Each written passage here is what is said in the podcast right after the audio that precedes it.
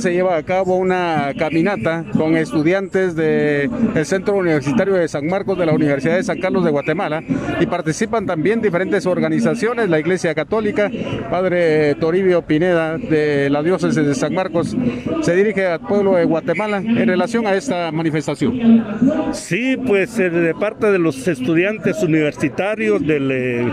del CUSAM de aquí de San Marcos, pues nos han invitado a participar en esta manifestación y hemos aceptado gustosamente porque ya es tiempo,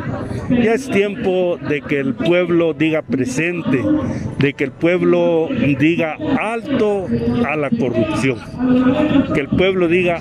alto a la cooptación del Estado.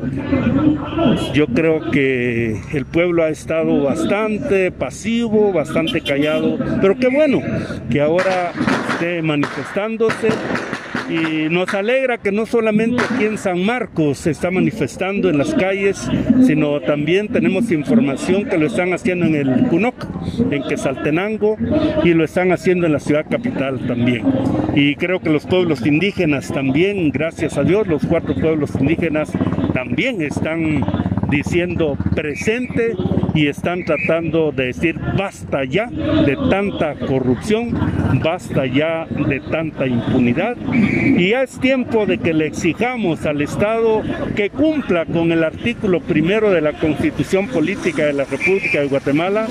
que dice que el Estado se organiza para promover el bien común,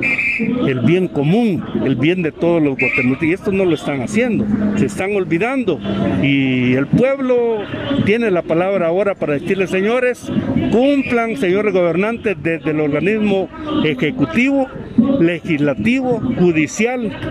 el, el, mismo Ministerio Público, el Tribunal Supremo Electoral, la Contraloría General de Cuentas, que cumplan con las obligaciones constitucionales para las cuales fueron electos. Bueno, muchas gracias, Padre Toribio, para toda la audiencia de patrullaje informativo de Emisoras Unidas. En el departamento de San Marcos no se realizan bloqueos, únicamente esta caminata que partió de San Pedro Zacatepeques a la cabecera departamental marquense. Desde Emisoras Unidas en San Marcos informa José Luis Vázquez, primera en noticias, primera en deportes.